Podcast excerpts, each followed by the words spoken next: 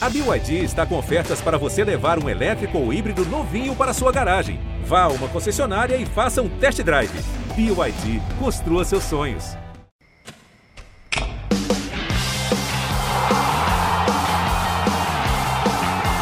Primeira descida. Alô, alô, você fã de NFL, seja muito bem-vindo ao Primeira Descida, podcast oficial do GE. Globo sobre a NFL, sobre o futebol americano, o melhor futebol americano do mundo. Eu sou o Giba Pérez, apresentador, estou aqui toda semana com a minha voz, por enquanto, daqui a pouco chegam as férias, né, contando os dias, e estou ao lado de Clara Cazé, seja muito bem-vinda, Clara. Valeu, Giba. Oi, gente, todo mundo que está ouvindo Primeira Descida. É, mais uma semana da NFL, mais uma semana de primeira descida. E essa semana deu o que falar, a gente tem muito para discutir. E para debater, a gente chamou uma pessoa muito oportuna nessa semana, né, Giba? É isso, escolhemos muito bem a semana para convidar Mel Bortoluso, do NFL da Zoeira, e do Black Yellow BR, torcedora do Pittsburgh Steelers. Seja muito bem-vinda, Mel. Oi, pessoal. Obrigada pelo convite. Não foi, parece que foi, mas não foi. Foi muita sorte mesmo, porque a gente já tinha combinado desde a semana passada. Então, deu muito certo, mas que bom, tô muito feliz de estar aqui. Obrigada pelo convite. Então, para começar, eu queria, antes da gente seguir nosso tradicional roteiro aqui de trazer os destaques da semana, eu quero perguntar para você como foi essa mudança de QB dos Steelers, né? A estreia do Kenny Pickett, calor, escolha de primeira rodada do time, que assumiu a titularidade no meio do jogo contra o Jets, que o Jets venceu por 24 a 20. Ah, foi bem revigorante, assim. É, Acho que foi uma surpresa para todo mundo, porque no final do jogo da semana 3, perguntaram para o McTominay se ele não pensava em trocar de quarterback, e a resposta dele foi de jeito nenhum. Então, e o Trubisky começou a temporada como capitão do ataque. Então, a gente não esperava isso, ninguém esperava, acho, pelo menos não antes da bye week. E foi uma surpresa muito boa. É, a gente viu na hora assim como mudou o clima do time, o clima do ataque, o clima do estádio na hora antes dele entrar, tava todo mundo gritando Kenny, Kenny na torcida. É, o Mike Tomlin nunca vai assumir isso, ele não vai falar que ele colocou porque a torcida que estava pedindo, mas ele colocou, ele falou que o time precisava de uma, uma virada de chave e uma revigorada, e ele achou que o Kenny Pickett na hora ia fazer isso e realmente fez. Então, teve os erros de rookie, teve as três interceptações dele. É, não achei que as três foram culpa dele, é, mas, claro, tiveram erros, um passe um pouco, um pouco fraco, deu tempo do, do segundo safety chegar na jogada. É, o outro foi muito alto tentando jogar a bola fora, e o Pat Farmer enfiou a mão na bola e caiu no colo do, do outro. E uma terceira interceptação que ele jogou uma Hail Mary, né? Ou dá certo ou não dá, não tem jeito. Mas a cara do ataque já é outra. Ele entrou, as coisas começaram a dar certo. Então, ah, não dá Trubisky, né? A gente fingiu que acreditou na off-season aí, mas não dá. Então, muito feliz que ele entrou, que ele estreou. Vamos ver como vai ser na próxima semana. É, o Kenny Pickett, que é uma, um ídolo local já, né? Porque ele era da Universidade de Pittsburgh, então a torcida já gostava muito dele, ele já tinha uma identificação com a cidade em si. Pra galera que, que gosta de, de séries, aí tem This Is Us que fala muito sobre Pittsburgh, pra ficar de olho também, que tem também essa ligação com a cidade. Agora vamos pro nosso roteiro. Vamos começar. Quem, tá, quem acompanha o primeiro descida já sabe como é que funciona. A gente traz primeiro os destaques positivos, depois os destaques negativos, alguns jogos que chamaram a atenção da gente e depois projeta a próxima semana. Começando por você, Mel. Qual foi o seu destaque positivo da semana 4 do NFL? Meu destaque positivo foi de ontem à noite mesmo, a defesa dos 49ers. Eu já sabia que era uma defesa forte, na, uma defesa boa, bem treinada, mas ontem me surpreendeu muito positivamente. É, pressão no quarterback o tempo inteiro, pressão no, no Matthew Stafford. Tiveram seis sacks, Nick Bosa destruindo. É, a secundária muito boa, o safety cabeludo, Rufanga, não, não sei sobre o nome dele. Alanou Rufanga. Rufanga. Teve uma pick six, jogou demais, leitura ótima. É, o jogo terrestre do, dos Rams foi anulado, eles tiveram acho que três jardas e meia por tentativa, mais ou menos. Então, me surpreendeu muito positivamente a, a defesa dos 49ers. É defesa, assim, de ganhar campeonato. É, eu, eu ontem vendo o jogo tive a sensação de que o, o Fortnite, se conseguir se manter saudável, ele tem tudo para manter aquele roteiro que levou eles ao Super Bowl três anos atrás, né? Que levou eles à final de conferência no ano passado, que é uma defesa muito forte, apesar de ter mudado o coordenador, de ter perdido gente e tal. É uma defesa muito forte, tem um jogo terrestre bom, você tem Divo Samuel no jogo aéreo, que também participa do jogo terrestre o tempo todo, que é muito talentoso, e o, o Garoppolo fazendo o básico. A minha dúvida é, como aconteceu nos últimos anos, é se quando o Niners precisar que o Garoppolo seja o cara decisivo, que, ele, que a bola tenha que estar na mão dele, se ele vai conseguir entregar. Porque você, você não precisa de um QB elite para ser campeão, mas você precisa que ele seja elite em algum momento para ser campeão. E eu não sei se o 49ers vai conseguir isso. Falhou no Super Bowl quando precisou, falhou na final de conferência do ano passado quando precisou dele, né? Ah, mas a verdade é que o Garoppolo tá jogando melhor ganhando menos do que quando ele ganhava mais. Então, assim, o peso dos boletos está fazendo de medir é, ir em frente seguir a luta ali para levar os 49ers a algum lugar nessa pós-temporada. É aquela coisa, né? Quando você começa a ter que fazer conta para pagar, pra pagar a conta de luz, você já se dedica mais no trabalho, né? Porque você precisa de mais dinheiro. Tá jogando na força do ódio, que ninguém quis ele na, na off-season. E também ele tem um bônus, né? Cada jogo que ele ganha, acho que é 300 mil que ele ganha aí Tá por bom, né? jogo. São os boletos. Então, né? tem um incentivo. Mas é, eu também tenho minhas dúvidas. O quarterback funciona muito bem no. O, o Garoppolo funciona muito bem lá no sistema, mas quando ele precisa ser diferenciado, ele não foi, né? Quando precisou, não sei se esse ano muda alguma coisa. Mas tá um timaço. Tá em tudo pra ir longe aí. E você, Clara, qual o seu destaque positivo da semana 4? Então, meu destaque positivo da semana 4, eu trouxe ele, tão humilhado em semanas anteriores, tão duvidado ao longo desses quatro, quatro primeiros jogos da NFL, que é o senhor Joe Burrow e o ataque do Cincinnati Bengals, que teve sua melhor partida na NFL até agora, nessa semana 4, contra o Miami Dolphins, que era justamente um time que a gente estava exaltando aqui como é, um time a ser batido. É claro que teve toda a questão do Tua saindo do jogo, e eu acho que vale a gente ressaltar aqui é, que, cara, a gente não é médico, a gente não estudou para saber protocolo de concussão, protocolo da NFL, é, a gente não tem nenhuma informação do que aconteceu, do que não aconteceu. A gente só cabe a gente torcer para que o Tua esteja bem, que ele consiga voltar aos campos. É, e ter essa responsabilidade de não ficar dizendo A ou B, porque ninguém aqui é preparado para isso.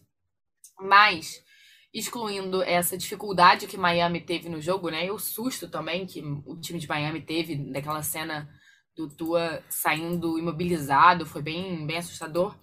O ataque dos Bengals foi bem, assim, o Joe Burrow teve nessa semana 4 287 jardas, dois touchdowns, nenhuma interceptação e um ponto muito relevante que ele só foi sacado uma vez nesse jogo. Para uma pessoa que foi sacada sete vezes na semana 1, seis vezes na semana 2, uma vez na semana 4 contra o Miami Dolphins, é uma boa estatística. É, eu acho que o time jogou bem, é, teve só 16 first downs, né, que mostra que foram grandes jogadas, jogadas longas, é, de profundidade. E o, o Joe Burrow tá mostrando um bom entrosamento com o Higgins, que foi, nesse, nessas quatro semanas, o recebedor mais consistente, sendo o alvo principal em dois jogos. Né? Justamente nessas duas vitórias é, do Cincinnati Bengals. E aí aquela história, né? O Joe Burrow ligou pra NFL já dizendo que já saiu de casa, daqui a pouco ele chega pra temporada. E o Jamar Chase ainda tá se arrumando. Esse aí ainda não, não tá saindo do banho ainda, daqui a pouco ele chega. Pois é, eu, eu gosto muito desse ataque do Bengals é, enquanto admirador do esporte, né? Enquanto torcedor eu odeio ele. Mas eu, eu tô sentindo falta do Jamar Chase mesmo, né? Ele teve 80 jardas, não dá pra dizer que ele jogou mal. Mas ele não tem se destacado tanto e a gente sabe que essa próxima semana aí é a hora que ele vai se destacar. Você vai falar disso depois, né? Porque eu já tô acostumado a ver Jamar Chase me irritando. É, o meu destaque positivo, ele vai. Ele é meio inesperado. Eu acho que é mais em relação à surpresa propriamente dita do que de ser um time que pode ser é, aspirante a alguma coisa maior na temporada. Mas o Atlanta Falcons é o meu destaque positivo da semana. Enfrentou o Cleveland Browns, que é um time que, apesar de não ter um quarterback talentoso nesse momento, tem um resto do elenco muito talentoso e venceu por 23 a 20 de forma inesperada. Assim o, o Marcos Mariota não precisou fazer muita coisa no jogo. Ele completou sete passos para 139 jardas e uma interceptação, mas o jogo terrestre do Falcons jogou demais. A gente está falando de dois corredores com mais de 50 jardas, né? O Caleb Huntley com 56 e o Tyler Algier com 84. Ainda teve o Cordero Peterson, que se machucou no meio do jogo e vai perder a temporada agora, mas que vinha fazendo uma, um grande começo de ano, com 38 jardas. Então, esse time do, do Falcons, que ninguém dava nada por ele, que achava grande candidato à primeira escolha geral, começa o ano muito bem. Começa o ano com duas vitórias e duas derrotas, né? Vencendo de forma inesperada e fazendo jogos competitivos contra times muito melhores do que eles. Acho que é um time que vai trazer entretenimento. Não necessariamente vai ser competitivo, não acho que vai brigar pela divisão, nem por vaga nos playoffs, mas que está proporcionando jogos divertidos, mais ou menos como o Detroit Lions fez no ano passado, e está fazendo esse ano também, né? A gente vai falar um pouquinho mais sobre isso mais na frente, mas o Detroit Lions ano passado fazia alguns jogos interessantes, bem competitivos, apesar de ser um time tido como um dos piores da NFL. Eu acho que o Falcons está conseguindo fazer esse ano. Não, não considero uma surpresa e não uma decepção, que era o que a gente esperava que seria. Né? Não, e ó, os Falcons deram um trabalho, ganharam dos Browns, e a semana passada deram um trabalho para Seattle, tudo bem que Seattle também está bem em reestruturação, mas deram trabalho para os Rams, atual campeão do Super Bowl, então é isso aí, eu também acho que é um time que vai trazer entretenimento. É, ele vai. Ele, só de dar trabalho pro Rams já é um notável. O, o próprio Seahawks tá jogando melhor do que se esperava, né? Até porque o Dino Smith tá jogando melhor do que se esperava. Sim. Eu vi até um, um, tweet falando que nesse momento o Jared Goff tá jogando melhor do que o Matt Stafford, o Dino Smith tá jogando melhor que o Russell Wilson, então teremos, temos algumas mudanças curiosas aí. Então, agora passando para os destaques negativos, novamente começando com você, Mel. Quem foi o seu destaque negativo da semana 4? É, meu destaque negativo é justamente não, não só o Russell Wilson, mas os Broncos. É, eu acho que não só da semana 4, mas está sendo uma grande decepção para mim durante esse começo de temporada, porque eu esperava muito mais do time, mas não, não tá engrenando, o Russell Wilson não tá. Essa semana eu achei que foi o que ele melhor jogou nos Broncos, mas mesmo assim, não tá o Russell Wilson que a gente acostumava ver nas primeiras semanas de NFL, que ele estourava, era sempre candidato a MVP. É, a defesa tá perdendo muito tackle, o ataque fazendo muita falta, eles perderam muitas jardas de, de falta de ataque nesse último jogo.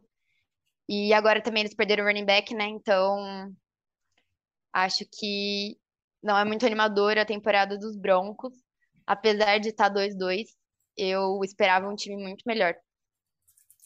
Ah, eu também tô nessa. Tô me Mais uma vez, né? Eu me decepciono com o Broncos. Eu já esperava um time melhor no ano passado. É um time que. Um elenco que eu gosto muito, vejo talento em várias posições, mas ano passado existia o problema de não ter um quarterback. Isso era grave, assim, pro time. Mas esse ano você troca pelo Russell Wilson.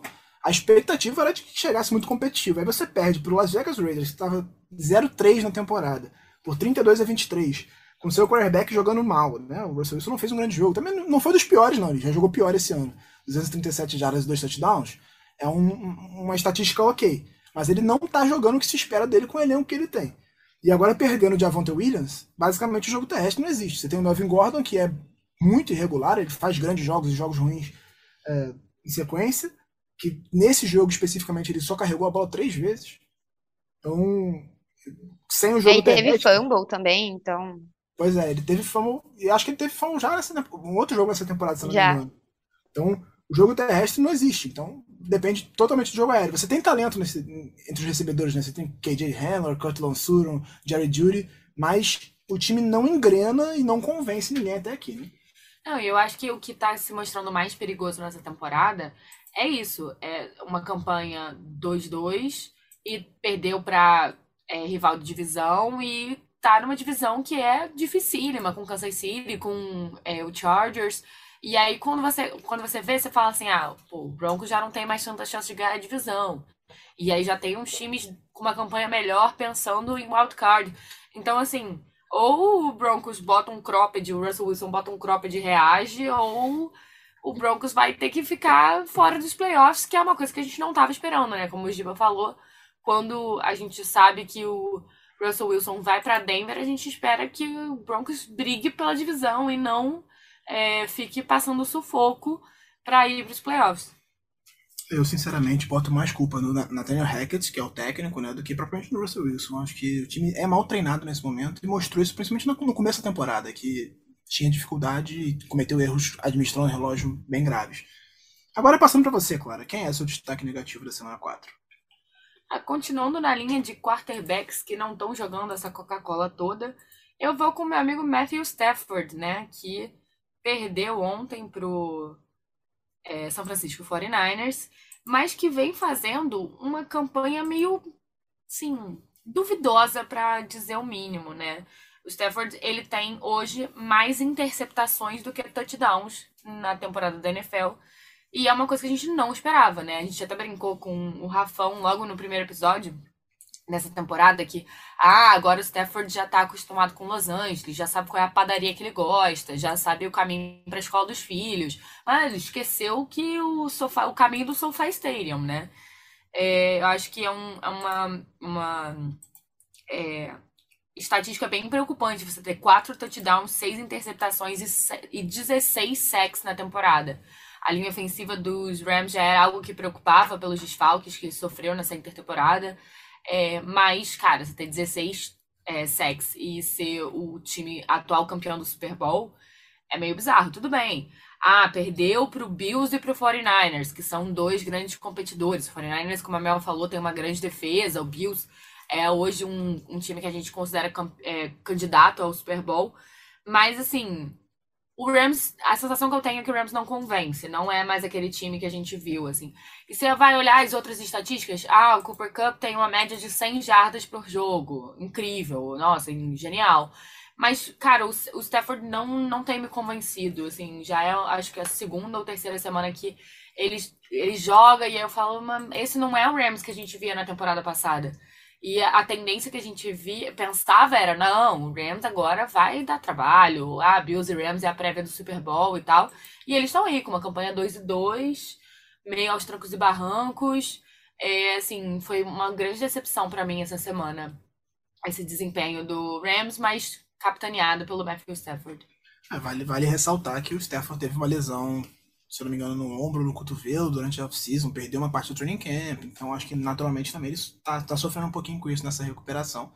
Mas o grande problema do ataque do Rams para mim, e acho que já era uma questão antes da temporada, é a linha ofensiva que se enfraqueceu demais, né? Já foram sete sacks na primeira semana, seis, foram seis ou sete na última, nessa rodada agora. Então, acho que o, o Rams precisa encontrar formas de proteger melhor o Stafford para que esse ataque volte a funcionar como funcionou no passado tanto o terrestre, né, quanto o aéreo sofrendo por causa da linha ofensiva. Futebol americano começa nas trincheiras, a verdade é essa. Para trazer o meu destaque negativo, é, acho que não, não foi, é mais culpa da minha expectativa do que propriamente do, do time. É o Carolina Panthers. Eu esperava um time mais competitivo com um quarterback minimamente decente. Porque o, o Panthers não tem um quarterback minimamente decente desde que o Ken Newton se machucou, né? A verdade é essa. E tem talento. É um time com talentos no ataque, com uma ofensiva decente, não é maravilhosa, mas é decente nesse momento. Ela já foi bem pior do que isso, inclusive quando tinha o Ken Newton. É, você tem uma defesa com Brian Burns, com o JC Horn, com alguns talentos também. Então você tem jogador, bons jogadores nesse time para fazer ele jogar melhor. E apesar disso, perdeu mais uma vez essa semana pro Arizona Cardinals por 26 a 16, jogando dentro de casa. O Baker Mayfield com duas interceptações e um touchdown, 197 jardas. Ele não está conseguindo jogar bem. Inclusive, o, o, o, técnico, o Matt Rule, foi questionado durante a coletiva se ele não cogita trocar o Baker Mayfield pelo Sam Darnold, que está voltando de lesão agora. Perdeu semanas machucado e tudo mais. Então, é um ataque que depende demais do que o McCaffrey consegue fazer e ele não está conseguindo fazer nada, porque o ataque não anda. Ele até no jogo aéreo, nesse, nessa última partida, contribuiu com 81 jardas, mas no jogo terrestre foram só 27 jardas em 8 corridas. O DJ Moore também não está conseguindo trabalhar, porque o ataque, o ataque do, do, Panthers não existe, basicamente, não existe. Então, é, não sei se é um problema tão, mais da comissão técnica do que do, dos jogadores, mas para mim é uma decepção, porque eu esperava que ele fosse, como eu falei, minimamente competitivo. Um time que fosse. É, eu esperava que ele fosse mais o que o Falcons está fazendo do que o que ele está fazendo nesse momento. que é um time que dá trabalho, que faz jogos duros contra times melhores e às vezes vai ganhar um, perder outro e vai ficar ali no meio de tabela. Mas não, o Panthers nesse momento tá 1-3 e brigando pelo, pela primeira escolha geral, né? É, mas é muito o que a gente falou, né, anteriormente. O Carolina Panthers é meio aquele time, meio cavalo de Troia, que você acha, você olha no papel e fala, não, agora vai dar certo. E eu acho que é um time que tem um problema estrutural mesmo. É uma pena que é a maravilhosa cidade de Charlotte, cidade que mora no meu coração. É, não vem essa. Tem, não tem alegrias com seus times esportivos, coitada, né? Mas é, eu acho que é uma coisa que Antes a gente pensava, ah, não, é o quarterback, ah, não, é a defesa, ah, não, é o ataque. E agora eu acho que eu já tô partindo para um nível que, cara, talvez seja um problema estrutural mesmo. A gente não sabe como funcionam os bastidores, porque a gente já tá no terceiro, quarto quarterback depois do, do Cam Newton e ninguém deu certo. É, o, o Baker Mayfield, eu sinto muita saudade dele. Se ele ainda estivesse na AFC North, os Steelers estariam 2-2. Mas é, eu acho que é um problema estrutural também. Eu acho que a comissão técnica dos Panthers não sabe é, treinar, não, não treinar, mas não sabe tirar o máximo dos quarterbacks. Não acho que Baker Mayfield nunca achei que seria o salvador da pátria, nem quando ele era nos Browns, nem quando foi para os Panthers. Mas ele tá jogando muito mal, assim como quando entrou o Sam Darnold, entrou muito mal quando entrou Bridgewater, entrou muito mal. Quando entrou Cam Newton, um pouco que entrou na temporada passada, muito mal. Então, acho que o ataque do, dos Panthers é muito mal treinado. Inclusive, acho o DJ Moore muito mal utilizado. Ele é um, um, um receiver muito su subestimado na liga, na minha opinião. E eu acho que ele é mal utilizado nos Panthers. Eu concordo plenamente com você nesse, nesse sentido. Para mim, o DJ Moore é um desperdício de talento no Panthers. É, vale lembrar, o Matt Rule ele era técnico de universidade antes de chegar no Carolina Panthers, ele era técnico de Baylor, então pode realmente ter dificuldade em desenvolver, desenvolver quarterbacks, porque não é uma universidade que tenha grandes quarterbacks na história, né? Acho que. Então, ele, ele é conhecido por desenvolver ataques, o que é preocupante, né? Ele, ele era um técnico ofensivo, mas na NFL realmente não tá, não tá rendendo tá funcionando. É, e uh, no ano passado, o começo da temporada, pelo menos, parecia que já, já tinha engrenado com ele, né? Demorou um pouquinho, no, no primeiro ano dele não foi tão bom, mas no segundo ano parecia que tinha engrenado, que foi a mesma coisa que aconteceu no, no college, quando ele treinava a faculdade dele lá. Mas, sei lá, no final da temporada, do, do meio pro final já desandou e esse ano começou desandado já, então. Pois é. Agora, trazendo jogos que chamaram a atenção da gente, Mel, com você, começando essa parte, qual o jogo que mais te chamou a atenção? Tá, tiveram dois. É, o primeiro, acho que, para todo mundo, Chiefs e Bucks. É, é, um jogo muito gostoso de assistir. Eu acho que desenvolveu essa rivalidade entre Chiefs e Bucks depois do Super Bowl, é, Mahomes e Brady. Então, acho que tava todo mundo querendo assistir. Ninguém esperava que. Tudo bem que Tampa Bay já não, não tá não tá com um ataque muito um alma, assim, igual tava antes dessa, dessa temporada, mas a gente sempre espera coisa divertida vendo Tom Brady, né? Então foi muito legal ver como os Chiefs conseguiu segurar os Bucks e o Mahomes, o que jogou esse jogo, foi um absurdo. Oh, a... Não, sério, ele me deixou feliz, assim, no final do domingo, porque foi um absurdo que ele jogou, as gracinhas que ele faz, não sei como ele consegue, cara. É impressionante. Então, achei um jogo que foi muito gostoso de assistir. O outro que eu não dava nada e eu achei muito bom foi Green Bay Packers contra Patriots. Que foi para overtime. Os Patriots estavam jogando muito bem com o Bailey Zapp, que eu também achei que não fosse virar nada, foi uma escolha de quarta rodada. E jogaram muito bem, seguraram a Rodgers o jogo inteiro, quase que ganharam. E perderam no overtime com um field goal. Então, foi um jogo muito bom também, que eu não dava nada e me diverti assistindo. É, eu escrevi a crônica desse jogo pro, pro GE. Globo e foi um jogo bem divertido mesmo. Assim. A defesa do Patriots jogou muito bem, jogou muito bem, conseguiu conter o Aaron Rodgers, teve uma pick six. Então, o, o, o Patriots é um time que poderia ter mais se o ataque fosse melhor. Assim. Eu acho que falta talento mesmo nesse caso. Não é questão de ser mal treinado, até porque o Bill Belichick é um excelente treinador. Assim. Mas se tem o Matt Patricia chamando o ataque, e um ataque pouco talentoso. O ataque é muito dependente do jogo terrestre hoje. E não é só a questão de ser o terceiro quarterback, que foi o caso, né? Começou com o Brian Hoyer e terminou o jogo com o Bailey Zapp, com uma. Eu nem sei como é que se fala o nome dele, inclusive. É... Eu falo Zap. É o Zap. É, como a, a Mel falou, que é um calouro, enfim, que ninguém dava nada por ele. Vai que é o novo Tom Brady, né? Pois é. Mas o ataque precisa elevar um pouquinho o nível para conseguir fazer com que esse time seja mais competitivo. A gente viu isso em outros jogos, até contra o Ravens. A defesa do, do Patriots fez um jogo bom, mas o ataque não conseguiu manter o time no jogo. A gente até falou sobre isso aqui com o Golim, ele criticou o Matt Jones por causa das interceptações, mas acho que não é só, não é só isso. Assim, falta recebedores também. Então, como é que você vai botar a, a conta do quarterback se não tem ninguém para ele passar a bola, basicamente, né? Só o Davante Parker que está fazendo alguma coisa nesse momento. É, acho que uma coisa que a gente tem que levar em consideração é o seguinte: se esse, esse menino começa a jogar bem, jogar direitinho, bem, bem, não tô falando nem bem, tô falando direitinho.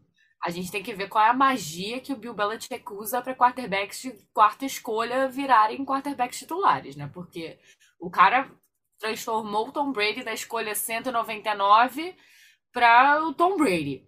E agora esse menino já jogou direitinho no primeiro jogo. Se ele continuar assim, a gente vai ter que consultar qual é a mágica, a bruxaria aí que Bill Belichick tá fazendo com é, seus quarterbacks de quarta escolha. É, porque primeira rodada não, não, não, Aí não, aí não vale a pena. Mas os que são mais para baixo, aí porque o, o Brady foi sexto e ele foi quarto. Vai que o Zap vira um grande jogador aí, né? Então, agora, Clara, qual foi o jogo que você destacou para essa semana? Eu escolhi o jogo que foi o amigo do entretenimento de domingo. Né? O nosso querido jogo que ninguém, absolutamente ninguém dava nada e provavelmente ninguém estava vendo, mas todas as pessoas começaram a ver, que foi Seahawks e Lions, garantindo o nosso scorigami, que para quem não sabe é a terminologia extremamente específica de quando um jogo tem um resultado inédito na NFL, né? Uma pontuação inédita na NFL. E Seahawks e Lions deram um entretenimento de 45 a 48. Isso dá uma média de 23 pontos por quarto. Se isso não é o jogo do entretenimento, eu não sei. Cada time teve uma média de. Os dois times juntos tiveram uma média de 8,3 jardas por jogada e eles tiveram 27 primeira primeiras descidas para cada lado. Eu achei isso incrível. É, foi um jogo que a gente não estava esperando, mas que teve um, um, o fã de futebol americano, né, principalmente para os fãs dos ataques, foi muito interessante. E esse jogo traz uma outra estatística muito curiosa, que é depois da partida de ontem, Jared Goff foi QB titular em três dos 20 jogos de maior pontuação na história da NFL. Por essa você não esperava. É, eu ia, eu ia falar exatamente aqui que Jared Goff é criticado injustamente, porque ele tava naquele 54 a 51 de Rams e Chiefs, ele tava nesse 48 a 45. Per perdeu um, deu outro, né? O Chiefs perdeu aquele jogo. A vitória foi do Rams, se não me engano. Mas ele proporciona entretenimento pro povo. Ele traz alegria pro povo com pontuações e jogadas inacreditáveis, interceptações absurdas. Então o Jared Goff é um, é um cara que nasceu para gerar entretenimento. E as pessoas criticando o Jared Goff. Tá jogando melhor do que o Matt Stafford nesse momento. Mesmo estando num time pior. Então, temos que defender Jared Goff aqui. Fez uma partidaça, jogou como nunca, perdeu como sempre. Mas ele traz entretenimento, é isso que importa.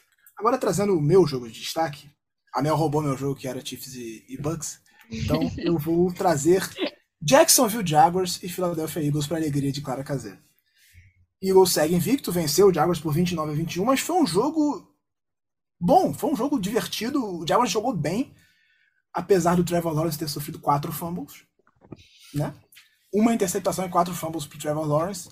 Mas a defesa do Jaguars está mostrando, e acho que vem mostrando semana após semana, enfrentando bons times e mostrando que ela é competitiva, que é uma defesa de bom nível na NFL nesse momento. Conseguiu limitar o ataque do Eagles, que vem fazendo uma grande temporada. O Eagles não está invicto à toa, é um dos melhores times da NFL nesse momento, se não for o melhor time da NFL.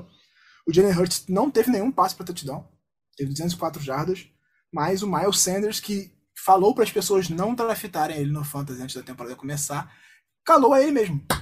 134 jardas, dois touchdowns e foi o protagonista dessa vitória do Eagles, que manteve o time invicto na liderança da divisão, na liderança da conferência e botou o Jaguars em 2-2. Mas eu acho que o torcedor do Jaguars está empolgado para a temporada. É, porque depois de tanta desgraça por anos consecutivos, você vê um time que consegue jogar de igual para igual com melhores times da NFL, que tem um quarterback que ainda está em desenvolvimento, obviamente, ele vai sofrer, vai ter jogos ruins, como foi o caso desse, mas que consegue entregar coisas boas e tirar coisas do Christian Kirk como recebedor, para mim, é o grande fenômeno, porque quando o, o Jaguars deu uma fortuna no Christian Kirk na, na off-season, todo mundo virou e falou: porra, o Jaguars tá maluco, é, tá gastando dinheiro, tá rasgando dinheiro. Então é isso, acho que o Jaguars vem fazendo um, uma temporada competitiva e que pode se, se iludir. Eu acho que o torcedor tem que sonhar, é parte do, do, do vontade do torcedor sonhar. Obviamente, ninguém pensava que o Jaguars poderia chegar nos playoffs nessa temporada. Tá começando bem a temporada, é só seguir jogando bem que isso pode acontecer. É, eu acho um ponto importante gente destacar, assim, é meu momento clubista, o Giba vai ter daqui a pouco dele, é sobre esse time do Eagles. Eu acho que é um time que mostrou é, uma vantagem, é, uma dominância em cima de um, de um adversário que está é, entregando resultado, que está sendo competitivo nessa temporada. E eu acho que é uma, uma coisa que é muito muito marcante, assim, é uma frase que o Darius Slay fala, né? Esse time não tem nenhum Robin, todo mundo é Batman. Né? Todo mundo é protagonista. E você vê muito isso, né? Esse jogo, como o Giba falou, o Miles Sanders é, teve bastante destaque, e aí quando você pensa na partida contra o Vikings, foi a partida do Devonta Smith, é, na partida contra o Lions foi a vez do A.J. Brown, é, contra os Commanders teve um protagonismo muito grande da defesa, então eu acho que é um time que está caminhando muito junto, né? Não, você não tem um cara que você fala, ah, não, sei lá, quem tá carregando o time, não, é, é uma equipe mesmo, acho que isso faz diferença.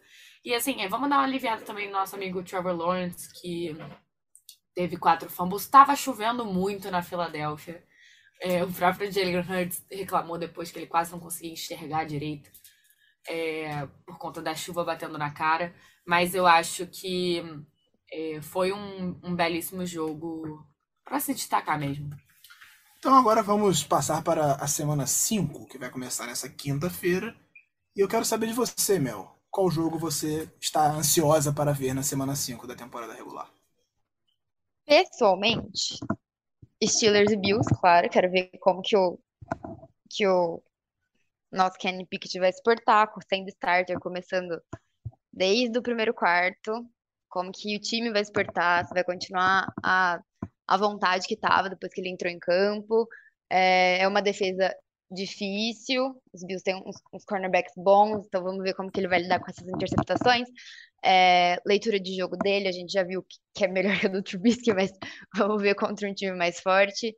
É, então eu tô animada por isso, para ver como que ele vai como que ele vai se, se portar diante de um time grande e liderando os Steelers desde o começo pela primeira vez. É, também tô ansiosa. Ansiosa não é a palavra certa, mas assim, quero muito ver Jets e Dolphins, porque eu quero ver como que esse time dos Dolphins vai estar tá sem o Tua. Não sei se ele volta, mas acho muito difícil ele jogar essa semana, porque parece que a conclusão foi séria.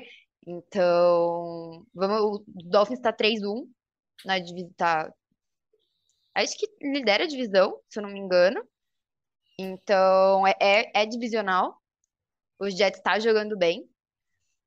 Então, acho que vai ser um jogo legal de assistir e para ver como esse time dos Dolphins, que é, é bem promissor, pelo menos estava bem promissor, se vai se portar sem o Tua depois desse baque aí, que querendo ou não, abala emocional do time também. E, por fim, dentro da minha divisão também, Ravens e Cincinnati, porque a coisa lá na FC Norte está pegando fogo. Então, vou tentar zicar meus dois rivais aí. Torcer pelo empate, né? É. Falando sobre o Dolphins, é, perguntaram pro Tyreek Hill essa semana se ele vai conseguir render com o Jacoby Brissett, se não me engano, que é quem assume no lugar do Tua, o mesmo que ele vinha rendendo com o Tua, vale ressaltar, o Tyreek Hill nesse momento lidera a NFL em jardas, ele falou, ele virou pro repórter e falou, eu renderia com você passando a bola. Então, chamou a responsa. E destacar o New York Jets. A gente já recebeu críticas aqui por não falar do New York Jets. O New York Jets está 2-2, está jogando bem, ganhou dos Steelers essa semana por 24 a 20, numa partida bem decente do Zach Wilson, que recebeu o passe para touchdown, apesar das duas interceptações dele, né? E é um time que pode se colocar melhor se ele conseguir vencer o Dolphins agora com o QB reserva. O Dolphins tem duas vitórias dentro da divisão em dois jogos. Se ele ganhar, ele vai a 3-0 dentro da divisão e ele se, se posiciona muito bem no desempate para ganhar a divisão. Apesar do Buffalo Bills ser o favorito ainda, tem a mesma campanha, mas perde no desempate. O Dolphins se coloca em um, um novo patamar se ele ganhar do Jets agora. Mas o Jets pode se aproveitar do fato de não ter o Tua Tagovailoa, que vinha jogando muito bem na temporada, e o Zach Wilson ainda não se sabe exatamente o que ele vai ser porque ele perdeu o começo de temporada por causa de uma lesão na pré-temporada. Esse foi o primeiro jogo dele, duas interceptações. O Zeke ainda está sob, sob júdice, né? Está sob dúvida. A gente tem que ver o que vai acontecer com o Zach Wilson. Mas é um jogo muito importante na divisão também para destacar. Falando sobre o Ravens, o Ravens é um time. Vou me permitir a corneta aqui, né? É, é, uma semana eu, eu elogio e na outra semana eu bato aqui. É sempre assim. Então, o Ravens é um time que não consegue finalizar jogos, ele não consegue jogar bem em todas as frentes. No, em um jogo ele ganha com o ataque jogando muito bem, a defesa jogando muito mal, aí no outro ele perde com a defesa jogando muito mal, o ataque jogando muito bem. E aí nesse jogo a defesa jogou bem, limitou o Bills, conseguiu dois turnovers, mas o ataque resolveu parar de jogar no meio do jogo. O Lamar Jackson foi embora do estádio mais cedo, né? No intervalo ele não voltou mais. E, cara, você fica um tempo inteiro sem anotar ponto contra o Buffalo Bills e quer vencer, não, não vai acontecer. E foi exatamente o que aconteceu. O Bills virou o jogo para 23 a 20 dentro do M&T Bank Stadium. Então o Baltimore nesse momento está 2-2 na temporada, duas vitórias fora de casa e duas derrotas em casa de virada, depois de estar vencendo por pelo menos 17 pontos. Antes, o Harbaugh está como técnico do time desde 2008. Ele tinha 61 vitórias e 0 derrotas em jogos que ele teve 17 pontos de vantagem e perdeu dois seguidos essa temporada. Então, tem uma coisa muito esquisita acontecendo em Baltimore nesse momento, mas é um time que eu acho que tem potencial para ser competitivo, mas ele precisa evoluir em várias circunstâncias e por isso ele, nesse momento, não me convence. Eu acho que vai dar Bengals, sinceramente. Assim como eu achava que ia dar Bills. E eu falei que ia dar Bills. Que triste, espero que piore. É, eu, eu queria fazer essa, essa uma ressalta aqui para quem está ouvindo a primeira descida, que infelizmente né, não, não tem a possibilidade de ver essa cena que eu vi agora, que foi o Giba falando todas essas informações sem olhar nenhum papel, sem olhar nenhum número e na força da raiva que ele não piscava. Mas é isso, né? É, eu, esse era o jogo que eu tinha separado para falar sobre a próxima semana. Acho que vai ser um jogo interessante ver essa evolução do ataque do Bengals contra a defesa do Ravens, que tem um coração de mãe, deixa todo mundo pontuar. Foi o primeiro jogo em que a defesa do Ravens não cedeu 300 jardas pro quarterbacks, mas tava chovendo pra cacete em Baltimore. Então. É, a mesma chuva ali da Filadélfia rolou ali a frente fria, o sudoeste, assim como rola no Rio de Janeiro, é, rolou ali na região do, da Pensilvânia e de Maryland, que são estados vizinhos. É, Próximos, né? É, vizinhos? Não, mas é um pouco mais pra baixo. Ah, enfim, perdão, geografia dos Estados Unidos. É, mas eu acho que é um jogo que eu tinha separado como interessante. E aí, já como a Mel falou, o Giba falou, ah, eu vou falar que eu tô ansiosa para ver Philadelphia Eagles e Arizona Cardinals. Assim, não sei porquê. Não tenho muitos motivos aqui para declarar, não, além do meu clubismo.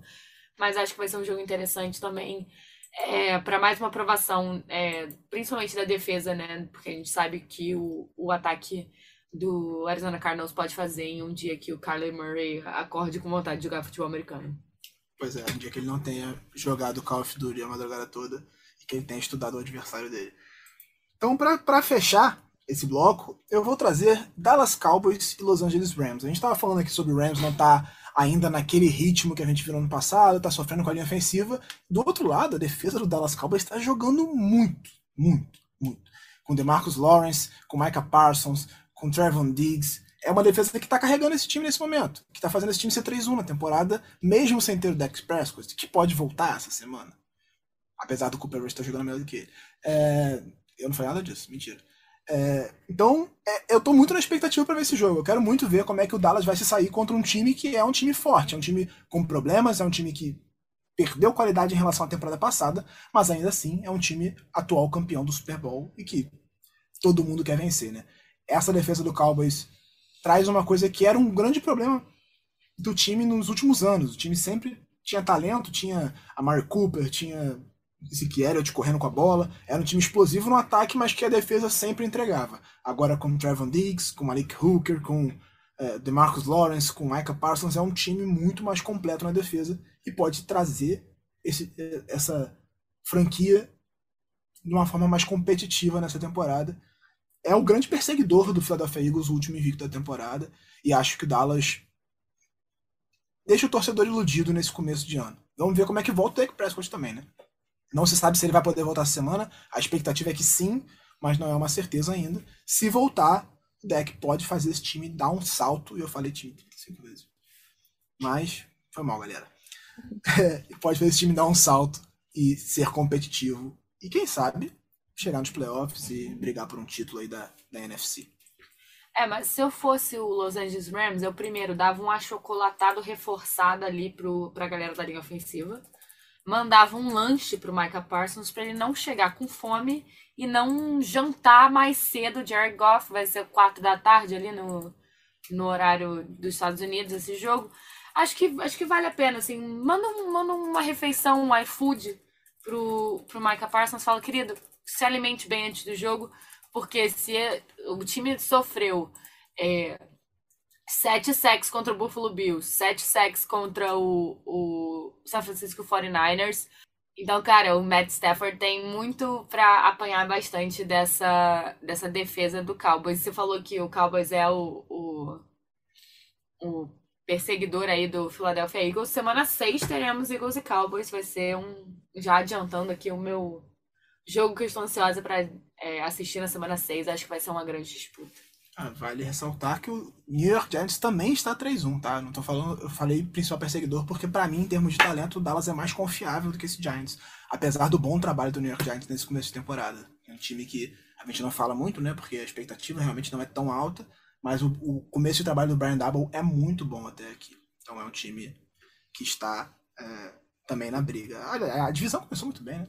é. Commanders a, a NFC Leste saiu da divisão que ninguém quer ganhar para a divisão que todo mundo quer ganhar, no caso, né? É. Gente, vamos, vamos fazer o meu termo. É isso. Vamos ter uma divisão aparentemente disputada esse ano. Então, vamos fechar com o Two Minute Warning. Ping Pong com o Mel Bortoluso. Cinco perguntinhas rápidas para vocês conhecerem ela melhor também, né? Então vamos lá, Mel. Qual o seu jogador favorito na NFL? TJ Watt. Não precisa nem, nem explicar por quê, né? por que você escolheu o Pittsburgh Steelers como seu time? Tá, é, é, é uma história engraçada, eu vou tentar ser rápida, porque ela é um pouco longa, mas antes de eu começar a ver NFL, tipo, muito, muito antes, eu achei, tipo, um quiz no BuzzFeed, assim, que time você deveria torcer de acordo com a sua personalidade? e aí deu Steelers, e aí, tipo, passou, eu não assisti NFL, aí depois, quando eu comecei a assistir NFL, o único time que eu conhecia era os Steelers, o primeiro jogo que eu vi foi o Carolina Panthers na final de conferência que eles foram pro, pro Super Bowl. Então, eu achei que eu fosse torcer pro Carolina Panthers, porque eu comecei a gostar por causa deles, por causa do Cam Newton.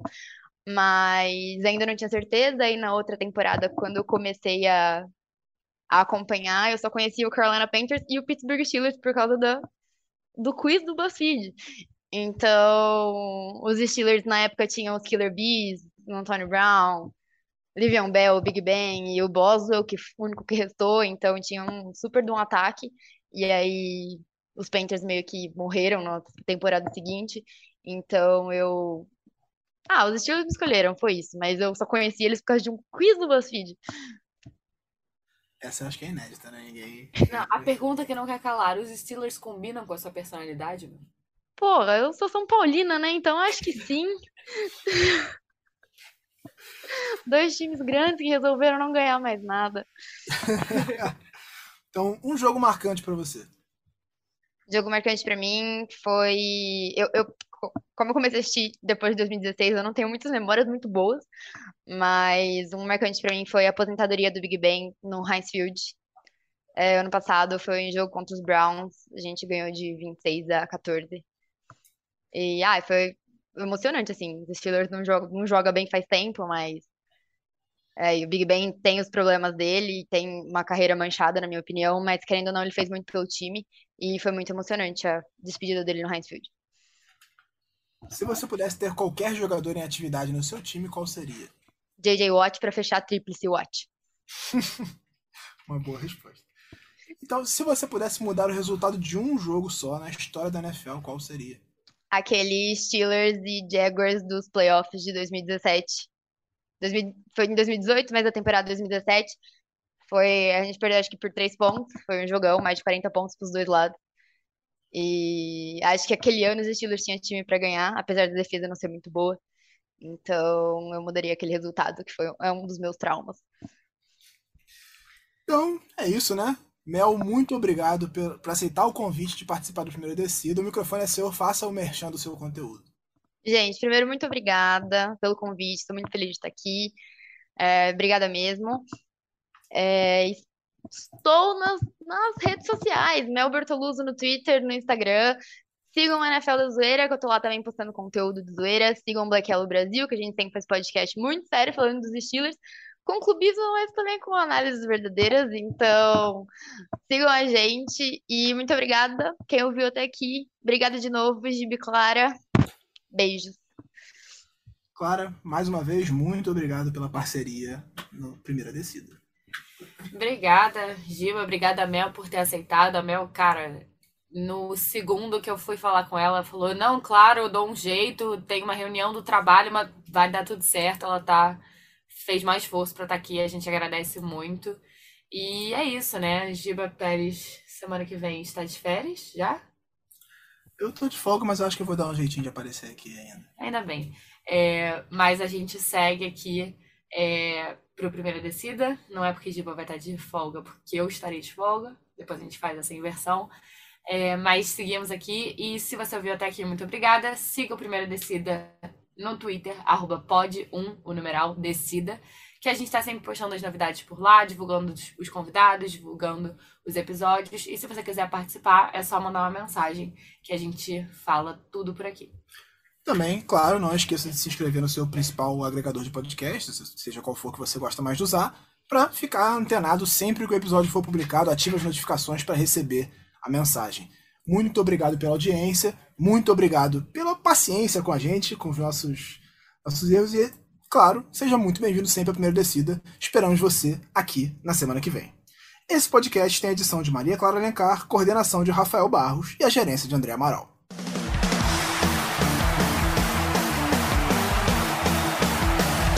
Primeira Descida, o podcast do GE sobre futebol americano.